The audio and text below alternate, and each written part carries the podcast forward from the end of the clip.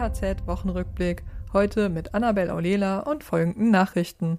Neues Konzept zur Tierhaltungskennzeichnung vorgelegt. Fördermittel für Willkommenslotsen erhöht und Bundestag beschließt Erhöhung des Mindestlohns. Bundesagrarminister Cem Özdemir hat ein Konzept für eine neue verpflichtende Tierhaltungskennzeichnung vorgelegt. Es sieht ein fünfstufiges Modell vor. Daran sollen Verbraucher ablesen können, wie viel Platz den Tieren während der Mast zur Verfügung stand. Den entsprechenden Gesetzesentwurf möchte Özdemir noch vor Jahresende im Bundestag vorstellen.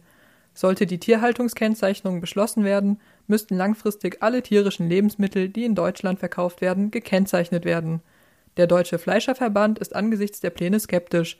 Bereits in Bezug auf die Ankündigung im Koalitionsvertrag warnte er, dass eine weitere Abwanderung der Tierhaltung ins europäische Ausland drohen könne. Eine Anpassung der Haltungskennzeichnung auf europäischer Ebene sei der bessere Weg. Das Bundeswirtschaftsministerium hat kürzlich die Fördermittel für die sogenannten Willkommenslotsen erhöht. Diese Helfer unterstützen dabei, Handwerksbetriebe und Geflüchtete zusammenzubringen. Außerdem beraten sie bei rechtlichen Fragen und Fragen zu Verwaltungsvorgängen. Der Handwerksverband lobt die Aufstockung der Gelder. Sie sei ein ausgesprochen gutes Zeichen und eine Ermutigung für die Betriebe.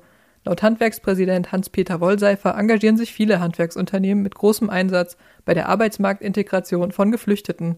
Auch Wirtschaftsstaatssekretär Michael Kellner würdigte diesen Einsatz. Um die Betriebe weiterhin zu unterstützen, würden Kammern und Wirtschaftsverbände kurzfristig und unterjährig die Möglichkeit erhalten, neue Willkommenslotsenstellen zu beantragen. Bundestag und Bundesrat haben die Erhöhung des gesetzlichen Mindestlohns auf 12 Euro zum 1. Oktober dieses Jahres beschlossen. Das Mindestlohngesetz von Arbeitsminister Hubertus Heil wurde mit Stimmen der Ampelkoalition und der Linken verabschiedet. Union und AfD enthielten sich. Die Bundesvereinigung der Arbeitgeberverbände hält nach wie vor wenig von der Mindestlohnerhöhung. Die Bundesregierung übergehe die Mindestlohnkommission. Dies sei ein Vertrauensbruch, kritisierte Arbeitgeberpräsident Rainer Dulger.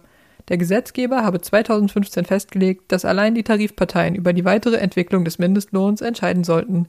Neben der Anhebung des Mindestlohns wurde auch die Erhöhung der Minijobgrenze auf 520 Euro beschlossen. Weitere Nachrichten für das Handwerk sowie praktische Hilfen für Unternehmer finden Sie immer auf dhz.net oder in unserem kostenlosen Newsletter.